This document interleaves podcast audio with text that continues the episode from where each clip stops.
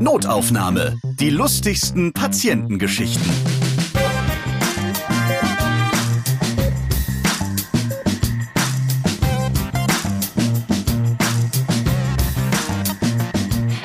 Ein niedergelassener Arzt, der behandelt am Tag ca. 45 Patienten. Das sind also ungefähr 900 Patienten im Monat. Und bei so viel Kontakt mit Patienten, da kommen bestimmt auch ganz viele interessante, kuriose, ja verrückte Geschichten zustande. Und damit beschäftigt sich dieser Podcast. Notaufnahme, der Arzt-Podcast. Ich heiße euch ganz herzlich willkommen. Mein Name ist Ralf Potzus. Ja, und ich habe sehr interessante Gesprächsteilnehmer, die als Ärzte seit Jahren Patientenkontakt haben. Dr. Reinhard Meyer ist dabei. Er war urologischer Chefarzt in Kempten. Hallo. Ja, hallo. Ebenso dabei Dr. Martin Hinterseher, Kardiologe und Chefarzt der inneren Abteilung im Krankenhaus Füssen. Ja, hallo. Dabei ist auch Dr. Wiebke von der Emde, Oberärztin Gastroenterologie Krankenhaus Füssen. Ich heiße Sie willkommen. Ja, und dann haben wir noch Dr. Henriette Karg, allgemein Allgemeinmedizinerin, hat eine eigene Praxis. Hallo. Und Dr. Rainer Karg, auch Allgemeinmediziner mit eigener Praxis. Ich grüße euch. Wir reden heute unter anderem über prügelnde Patienten und übelriechende über Frauen, die nicht wussten, dass sie schwanger sind und plötzlich ein Kind bekommen, immer wieder erstaunlich. Und wer denkt, dass nur Ärzte Hausbesuche machen, ja, der wird heute dazu lernen, dass die Patienten auch mal völlig überraschend bei ihrem Arzt privat zu Hause auftauchen. Was mich jetzt mal als erstes interessiert, Reinhard, du als Urologe, du erlebst wahrscheinlich die männlichsten Arztgeschichten, oder? Ja, das ist immer der Irrtum, dass man glaubt, das sei der Männerdoktor, aber zumindest als ich angefangen habe, waren schon 40 Prozent unserer Patienten weiblich. Ich war auch mal bei dir. Das ist Arztgeheimnis, das darf ich natürlich nicht weiter kommentieren.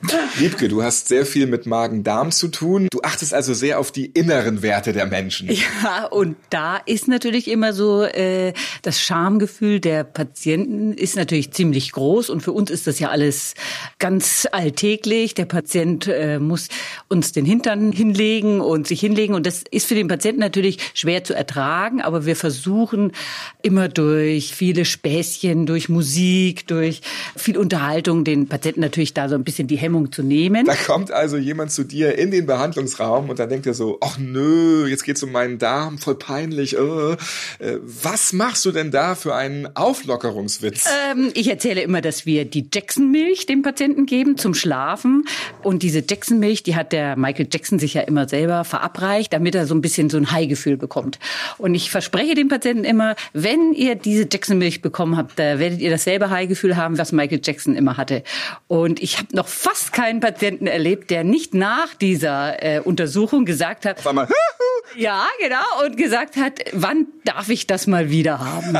Und unsere eine äh, Schwester, die sagt dann immer, wir vergeben hier keine Zehnerkarten. Gibt es eigentlich auch so eine Lieblingsdroge, die der Arzt selbst konsumiert? Er ist ja an der heißen Quelle. Ich weiß nicht, was du meinst. Wiebke, deine Kinder haben für dich und deine Arbeit am Darm eine ganz besondere Bezeichnung. Was für eine Ärztin du bist. Ja, meine Töchter, die waren ja noch, also noch im Kindergartenalter, äh, wussten sie immer gar nicht, was ich eigentlich arbeite. Und dann hat mein Mann immer gesagt, ja, die Mama, die schaut doch immer in den Popo rein. Und dann haben sie immer gesagt, ah, ist sie ein Popologe?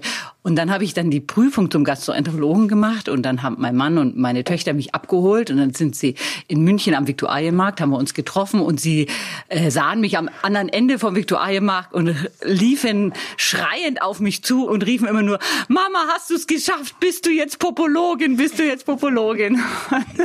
Alle Leute haben sich umgedreht. Es hat geklappt. Sie ist Popologin.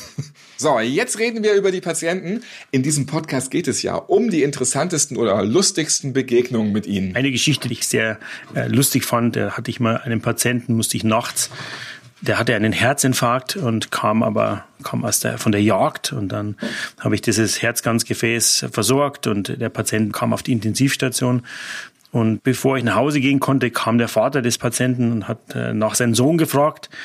Dann habe ich gesagt, ja, der liegt, hat einen Herzinfarkt, liegt auf der Intensivstation. Und dann äh, bin ich mit dem äh, Vater nach oben, habe ihn begleitet und dann war der Patient natürlich etwas müde und kaputt im Bett gelegen und der Vater war, die erste Frage war, hast du ihn erwischt? Und dann hat der Sohn gesagt, ja, was erwischt? Ja, hast du ihn erwischt? Ja, was? Ja, hast du ihn erwischt, den Bock? Hat der Sohn gesagt, ja, ja. Und wir hatten abgeholt. Ja, hat einer abgeholt. ja, und Sohn, jetzt, wie geht's dir jetzt eigentlich? Ja? Und es zeigt, wie die Wertigkeit am Land ist. Da ist wirklich zunächst das Wild oder, oder die Jagd und dann wirklich kommt erst der Patient. Ich sag immer, der Arzt muss operieren, was auf den Tisch kommt. Also nicht jeder Patient ist gewaschen, riecht gut oder putzt sich die Zähne. Und der Allgemeinmediziner, der hat damit bestimmt die größte Erfahrung gemacht. Dr. Rainer Karg in der Praxis was gibt's da so für spezielle Kandidaten? Da kann ich dir nur sagen, ich brauche das Haus gar nicht sehen, wo ich reinkomme. Ich kann die Augen zumachen und ich rieche das Ganze da und dann weiß ich genau, wo ich bin. Dr. Henriette Karg, du hattest auch spezielle Geruchserfahrungen mit einem Patienten gemacht. Ja, genau. Einer, der hat morgens zum Frühstück ein Riesenstück Käse gegessen und eine ganze Knolle Knoblauch. Also keine Zehe, sondern eine Knolle. Und der saß des Öfteren im Wartezimmer. Und da hat es wirklich den ganzen Vormittag gedauert, bis der Geruch wieder draußen war. Und irgendwann habe ich zu ihm gesagt, es tut mir echt leid, entweder Sie frühstücken was anderes oder Sie können nicht mehr in die Praxis kommen. Die Leute haben sich ja echt beschwert. Was hat der dann gesagt? Der hat es ja wahrscheinlich gar nicht so äh, empfunden. Der war gar nicht sauer, der hat es, glaube ich, gewusst. Was ich immer nicht verstehe, das sind Frauen, die nicht merken, dass sie schwanger sind. Und dann kommt das Kind auf einmal zur Welt und die sagen, ach, da guck mal einer an. Ich war ja schwanger. Da hast du auch mal sowas erlebt, Rainer, als Allgemeinmediziner. Anruf nachts um drei von einer besorgten Mutter, dass die Tochter wahnsinnige Bauchschmerzen hat. Äh, wie immer stehe ich auf, natürlich gehe dahin, Bauernhaus und musste da dann mit meiner Tasche da erster Stock rauf und, und klein und dunkel war es und äh, kalt war es natürlich. Dann äh, liegt da so eine so eine jüngere Frau im Bett und jammert wahnsinnig und und und stöhnt und macht und schwitzt und ähm, da schaue ich nach, nimm die Bettdecke zurück, dann sehe ich schon, dass es im Bett bisschen feucht ist da und ähm, die hatte immer wieder so wahnsinnige, krampfartige Bauchschmerzen. Und dann schaue ich nach, dann war diese Frau vor der Entbindung gestanden, hat überhaupt nicht gemerkt, dass sie schwanger war, sondern das Fruchtwasser war schon abgegangen und wir haben gerade noch Mühe gehabt, die Frau ins Krankenhaus zu bringen, damit sie ihr Kind gebären kann. Da frage ich mich natürlich immer, wie kann das sein, dass man nicht feststellt, dass man schwanger ist? Man kriegt ja auch eigentlich auch einen Bauch, auch wenn man sehr schlank ist. Irgendwie muss man doch feststellen, auch an den Symptomen, ich bin schwanger. Wie kann das sein? Sein, dass Frauen überraschend auf einmal ein Kind gebären. Da kannst du vielleicht was zu erzählen, Wiebke. Also ich hatte mal so eine ähnliche Geschichte wie der Reinhard. Da war ich noch ganz junge Assistentin in einem sehr kleinen Krankenhaus und es kommt eine junge Frau zu mir, Muslime, verschleiert und ja, hatte auch so Bauchschmerzen. Dann habe ich eben die so untersucht und habe dann eben auch fünfmal gesagt, könnten Sie schwanger sein? Nein, nein, nein. Dann stand auch noch der Bruder daneben. Nein, nein, nein, sie kann nicht schwanger sein. Und dann kam der Oberarzt und hat Ultraschall gemacht und hat noch zu mir gesagt, gesagt, ja, was ist denn das da komisches? Da war eben dann letztendlich auch das Fruchtwasser schon abgegangen und man sah die Wirbelsäule des Föten und der Kopf war schon im Becken eingetreten, hat man gar nicht mehr gesehen. Also man hat eigentlich nur Wirbelsäule gesehen und das konnten wir uns überhaupt nicht irgendwie erklären, weil sie vehement abgelehnt hat, dass sie schwanger ist. Und dann haben wir sie noch mit Tatütata in die Geburtshilfe gebracht und eine Stunde später war das Baby da. Und sie hat dann eigentlich erst selber das irgendwie realisiert, dass sie schwanger ist, das hatte sie neun Monate absolut verdrängt. Ne? Also die wissen es eigentlich, aber wollen es eigentlich, aber wollen es nicht äh, wahrhaben, weil natürlich auch der familiäre Druck da riesig groß war. Aber da habe ich natürlich einen Wahnsinnsanschiss gekriegt, ne, dass ich das sozusagen nicht diagnostiziert hätte. Aber ja, es war einfach ganz, ganz äh, strange Situation. Angeblich ist das tatsächlich so, dass es Menschen gibt, die nicht wissen, dass man schwanger ist. Ich glaube, die sind nur Frauen, die Maria heißen, die, die sowas passiert. ich kann es mir ja auch nicht vorstellen. Ich glaube, es kann nur Verdrängung sein. Da habe ich eine kleine Geschichte. Ich war in meiner Anfangszeit äh, in der Klinik, wo jetzt Dr. Hinterseher Chefarzt ist, im Rahmen der Ausbildung zur Allgemeinmedizin und da durften mussten wir auch Geburtshilfe machen. Und äh, dann war da eine Schwangere, das war Drittgebärende, also Routine. Und als das Kind da war, hat mir ja das Kind gezeigt, dann sagt sie zu mir, Herr Doktor, diesmal ist bestimmt vor meinem Mann. Ich hätte ein bisschen andere Geschichte. Wie ich hier angefangen habe, war das Ganze ein bisschen rudimentär noch hier in dieser Klinik.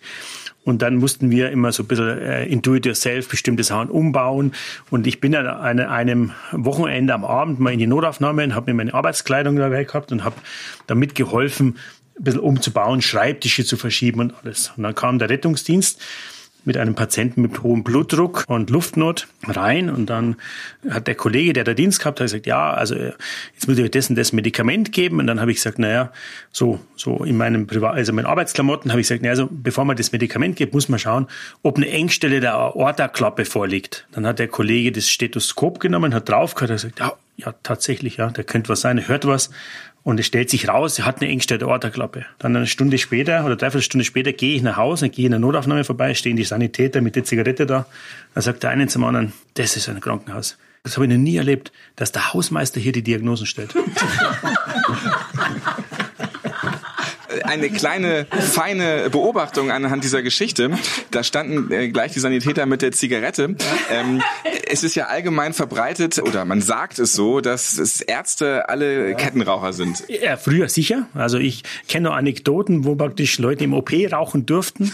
Und, äh, die aber, aber die wissen doch, es ist, es ist mit Keimen und gefährlich. Ja, aber das ist, äh, und, und heutzutage ist es, hat sich das wirklich geändert. Normalerweise kommen die Patienten in die Arztpraxis oder sie gehen ins Krankenhaus. Manchmal macht der Doktor auch Hausbesuche. So, das ist der Normalzustand. Ungewöhnlich ist es aber, wenn die Patienten den Arzt zu Hause privat besuchen. Aber auf dem Dorf, da wissen ja eben einfach auch viele, wo der Onkel Doktor wohnt. Ja, und dann stehen sie auf einmal abends vor der Haustür. Und Henriette, du hast das regelmäßig erlebt. Dein Vater war damals auch Arzt und immer mal wieder stand dann jemand so vor der Tür. Es war Hochsommer, wir waren alle im Garten, war Sonntag, Nachmittag. Da klingelt an der Haustür. Ich bin hingespurtet und ich mache die Tür auf und bin so erschrocken. Da stand ein junger Mann, hatte eine schwarze Hose an und ein blütenweißes Hemd. Und genau hier, wo ich mit 14 Jahren wusste, da ist das Herz, da stak ein ungefähr 30 Zentimeter großes Messer drin und drumherum war alles rot. Und ich dachte natürlich, das Messer steckt im Herz und bin so erschrocken und habe die Tür losgelassen und die ist gerade wieder reingekommen. In dem Moment kommt mein Vater an, merkt es, reißt die Tür wieder auf, schaut den an und sagt dann vorwurfsvoll zu mir, wieso hast du den armen Kerl nicht reingelassen? Also bei mir zu Hause, meine Eltern waren auch Ärzte und äh, wir lebten da auch auf dem Land und Weihnachten ist uns immer ganz heilig. Wir haben immer ganz viel gesungen, mindestens eine Stunde vorm Tannenbaum, jedes Weihnachtslied, was uns irgendwie eingefallen ist am nächsten Tag sagt dann die Nachbarin, die, die hatte Fisch gegessen und sie meinte, also eine Fischgräte ist ihr jetzt da runter und sie stand dann vor unserer Haustür und hätten wir aber alle so schön gesungen, da hätte sie dann entschlossen, nee, also jetzt tut sie mal nicht klingeln, sondern jetzt fährt sie mal gleich ins Krankenhaus. Das ist ja sehr lieb. Das ist das Weihnachtsgeschenk gewesen. Das war dann unser Weihnachtsgeschenk. Wurde die Fischgräte dann erfolgreich entfernt? Die wurde dann erfolgreich entfernt. So, jetzt wird es blutig. Bei wem war es dann schon mal eine ziemlich spritzige Angelegenheit? Wo gab es ganz viel Blut? Martin? Liebke und ich waren ja beide in Amerika im Rahmen unserer Ausbildung und dann äh, haben wir in Texas gearbeitet und in Texas warten wir in seiner Notaufnahme, die für Nicht-Versicherte vor allem war. Das heißt praktisch, da hatten wir jede, jede Menge äh, Stich- und Wundverletzungen. Ganz viele Schusswunden. Schusswunden und äh, mit Polizeiaufgebot und alles. Und es war so viel, so viel los, dass ich mich erinnern konnte, am letzten Abend, bevor, wir haben immer 24 Stunden durchgearbeitet, am letzten Abend, bevor wir, bevor wir nach Hause gefahren waren, bin ich um zwei in der Nacht, äh, wollte ich mich so hinlegen, dann kam jemand und sagt, ja, da ist jetzt jemand mit einer großen Fehlungsverletzung. Und habe ich gesagt, ah, wegen sowas, da stehe ich jetzt nicht mehr auf. ah, da sieht man, wie es in Amerika zugeht und wie es hier in, in ländlichen Bereich ist. Da muss schon mindestens ein Arm ab sein. Ja, und wenn du da siehst, wie die, lang, die, die Leute, die nicht versichert warten mussten, bevor sie versorgt worden sind, teilweise stundenlang, also bevor die dann äh, Wundversorgung hatten, das ist schon, schon krass. Obwohl das wirklich die krassesten Verletzungen waren und das Blut äh, ja. lief raus. Also ich habe sowas dann nie mehr gesehen, aber in Amerika ist ja, wir sind dann zum Beispiel mit dem ganzen Team mal essen gegangen, da sind wir in so ein Fischrestaurant rein, war kurz vor eine Stunde vorher ist der Geschäftsführer erschossen worden und dann waren alles ein bisschen betröppelt. Da gab es eine Durchsage, ja, der Geschäftsführer äh, wird überleben und alles ist frei essen. Da war ein riesen Jubelsturm im Lokal und es ist weitergegangen. Also so geht's in Amerika so und so Gott sei Dank hier in der ländlichen Gegend nicht. Aber was du da erlebt hast, da kommt jemand mit einer Schussverletzung, mit einer Messerverletzung und dann teilweise auch mit Polizeiaufgebot. Wie fühlt man sich als Arzt, wenn da jetzt quasi links und rechts ein Polizist steht äh, und das ist eigentlich ein Krimineller, der verletzt es? Ja, das ist schwierig. Das war damals in der Zeit, wo diese Serien wie Emergency Room damals in Deutschland im Fernsehen kamen. Und da ist schon sehr viel Wahres dran gewesen, ja, an diesen, diesen Geschichten. Und man sieht natürlich auch Übergriffe von beiden Seiten. Also wir haben auch durchaus Patienten gesehen, Schwarze, die von, äh, von Polizisten richtig durch die Mangel genommen worden sind. Also das ist schon harter Tobak. Und äh, Texas ist natürlich äh, und Houston ist natürlich eine harte, harte Stadt. Ähm, das sieht natürlich, was da praktisch sozusagen Alltag ist und was bei uns uns wirklich nur für die Fernsehserie reichen würde. Ja. Jetzt kennt ihr das ja hier im Allgäu mit äh, der Landbevölkerung. Hier sind ja sehr viele Bauern auch, dass es so Arbeitsunfälle gibt. Äh, da ist halt der Bauer, der an, an so einer Häckslermaschine arbeitet. Da gibt's ja teilweise auch richtig fiese Verletzungen, oder? Kann jemand davon was erzählen? Oder wie cool die trotzdem damit umgehen, wenn da der Finger fehlt? Ich stand letztes Mal in der Notaufnahme und dann kam einer rein und dann sage ich zu ihm so, ähm, weil ich so gut durchgegangen bin, ja, kann man Ihnen was helfen? Und dann sagt er, ach ja, ich bräuchte, glaube ich, jemand, ähm, ich habe mir gerade den Finger weggeschnitten und hat mir mal sozusagen die Hand mit einem Taschentuch entgegengehalten und war ganz entspannt. Ja. Da sieht man, wie die Leute es nehmen. Aber es das, die sind praktisch weder hysterisch noch sonst was. Also da sind die, die Allgäuer sind hart im Nehmen. Reinhold, was kannst du als Urologe dazu steuern? Also erst einmal Fiese Verletzungen? fällt mir ein Spruch ein, ähm, der für mich berufsentscheidend war. Der Urologe steht nachts nur auf, wenn er selber bieseln muss. Also, das stimmt natürlich nicht. Mit diesen, äh, mit diesen Vielfachverletzungen, die es heute gibt, ist natürlich auch oft der Urologe gefordert. Und so war das eben auch in Kempten, sehr große unfallchirurgische Abteilung mit einem sehr selbstbewussten Chefarzt. Und meine Mitarbeiter haben immer einen großen Bogen um den gemacht. Ja, nicht dorthin. Und ich habe gesagt, wenn was ist, ruf mich an. Ich gehe mit Vergnügen dorthin. Und dann war da auch eine schwere Verletzung. Meistens waren es Motorradfahrer, nicht Beckenringfraktur mit Harnröhrenabriss und so weiter. Und dann haben wir das gemeinsam versorgt. Dann haben wir gemerkt, er hat aber auch noch was an der Niere. Und dann fing selbstbewusst der Unfallchirurg an, wupp, den Schnitt zu verlängern und da hinten an die Niere hinzugehen. Und dann habe ich ihm auf die Finger gehauen und gesagt, Finger weg! Die Niere gehört mir. Ja. Also man kämpft als Arzt um die Organe. Ja, das war, und er hat das unglaublich akzeptiert. Ja, wir haben eine hervorragende gemeinsame Arbeit dann geleistet. Gibt es eigentlich auch so Scherze, die man sich im OP leistet? Das ist ja in jedem Beruf normal, dass man so Witze macht mit den Mitarbeitern oder ihnen auch mal einen Streich spielt. Also wenn dann zum Beispiel in der Notaufnahme im OP kurz bevor der Patient kommt der Mundschutz versteckt oder was macht ihr da, Martin? Wir sind ja sehr interventionelle Kardiologie, sind ja häufig im OP mit Herzschrittmachern, Defibrillatoren und es ist, ist man natürlich bei den Chirurgen nicht so wohl gelitten, wenn man in dem Bereich ist und bei den Anästhesisten nicht. Und dann äh, kam ich mal rein, da war die Stimmung ein bisschen streng und da war einer unserer jungen Kollegen, die ist ein bisschen attackiert worden. Und dann bin ich reingegangen in OP und dann habe ich mir rumgeschaut und haben die gesagt, was machen Sie denn hier? Und dann habe ich gesagt, wisst ihr, ich habe jetzt mal richtig intellektuelle Pause gebraucht, deshalb bin ich mal in OP gegangen. Das ist sehr lieb. Rainer, du kennst dich aus mit Patientengewalt. Das erzähle ich euch eine Weihnachtsgeschichte. Es war am 24. Dezember, also am Heiligabend, hatte ich wieder Dienst natürlich und dann äh, bin ich gerufen worden in die Nachbargemeinde zu einem Patienten, wo ich schon wusste, dass der eine psychische Erkrankung hat. Hatte eigentlich immer einen guten Draht zu dem und dann äh, kam ich da rein. Äh, die Ehefrau war noch da, die Kinder waren schon nicht mehr da. Ähm, die Schublade mit den Messern war offen und der, der hatte eben eine, eine, eine schizoide Erkrankung. In dem Fall war er manisch und, und dann habe ich gesagt, oh hier Mensch, ich glaube, es wäre besser, jetzt dich in die Psychiatrie einzuweisen. Und kaum habe ich das gesagt, hat er schon losgelegt natürlich, ähm, hat mich gepackt und es war im ersten Stock, hat mir erstmal die Treppe runtergeschmissen da. Das war so eine rechtwinklige Treppe, erstmal die Wand hin und dann ganz runter. Und dann äh, habe ich mir den Oberschenkel verletzt gehabt und dann sind wir geflohen also die Ehefrau und ich in das Nachbarhaus. In der Zwischenzeit hat er bei meinem Auto sämtliche Fenster kaputt gemacht, alles eingeschlagen, das Auto ausgeräumt. Und dann waren wir in dem Nachbarhaus und da hat er, da, da war der so auf Fahrt, da hat er die Haustüre reingedrückt. Also eine, eine wahnsinnige Kraft entwickelt, die Haustüre reingedrückt und wir hatten vorher schon die Polizei gerufen. Ne? Und die Polizei hat in dem Fall, da gab's Blitzeis, 24. Dezember, hat eine Stunde gebraucht, bis sie gekommen ist. Und dann, als er die Haustür reingedrückt hat und bevor er dann rein, kam gerade Gott sei Dank die Polizei und hat ihn mitgenommen. Und da war an meinem Auto zum Beispiel ein, ein Sachschaden von 6.000 Euro oder weiß nicht mehr genau. Ähm, und äh, genau, und dann hat er ins Auto noch den ganzen Schnee noch reingeschaufelt. Und da der Mann natürlich nicht zurechnungsfähig ist und, und eigentlich gar nichts dafür kann, musste ich auch den Schaden noch selber bezahlen.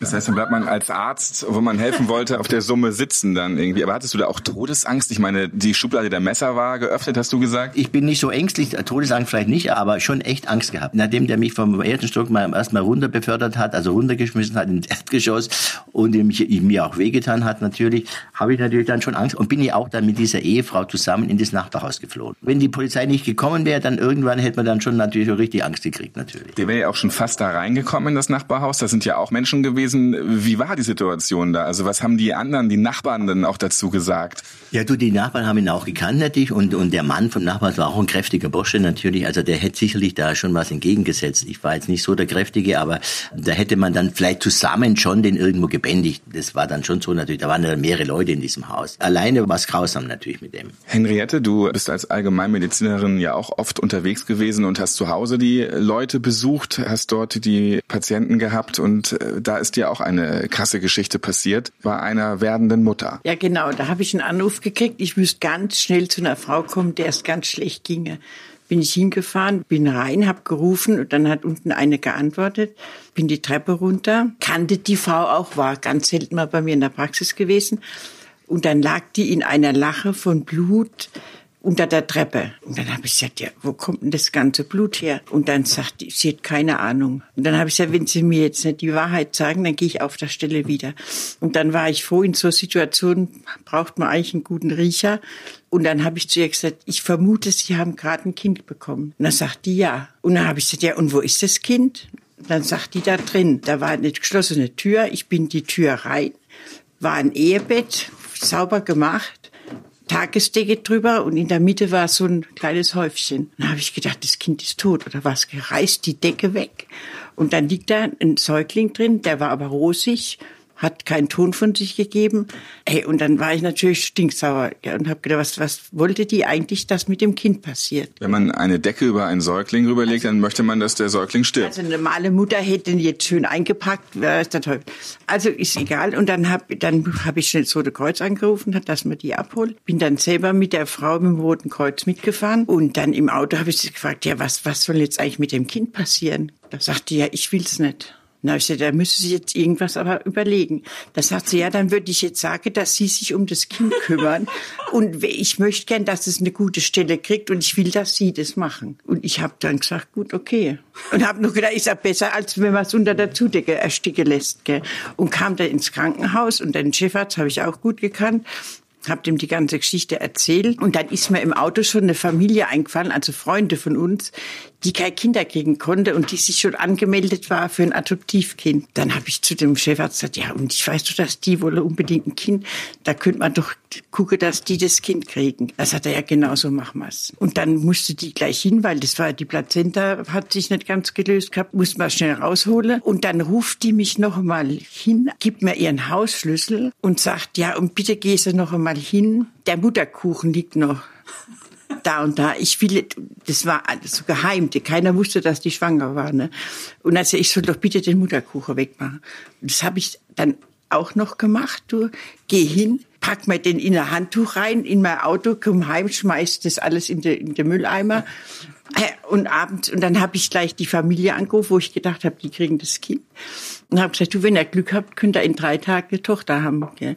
Und die sind schier ausgerastet. Und dann abends bin ich noch einmal hingefahren ins Krankenhaus. Und dann habe ich die Frau nochmal gefragt, wolle sie das Kind wirklich nicht haben? Dann sagt die, nein, auf gar keinen Fall. Und das wüsste keiner. Und das dürfte auch nie einer erfahren. Und sie will, dass das wegkommt und dass ich mich drum kümmere.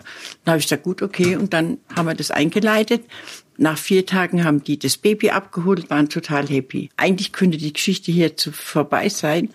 Aber dann noch so nach drei, vier Wochen kriege ich einen Anruf vom Jugendamt. Was ich mir eigentlich einbilden würde, ich hätte meine Kompetenzen um Welten überschritten und es ging mich alles überhaupt nichts an und war richtig sauer so. Und dann habe ich mir das Ganze angehört.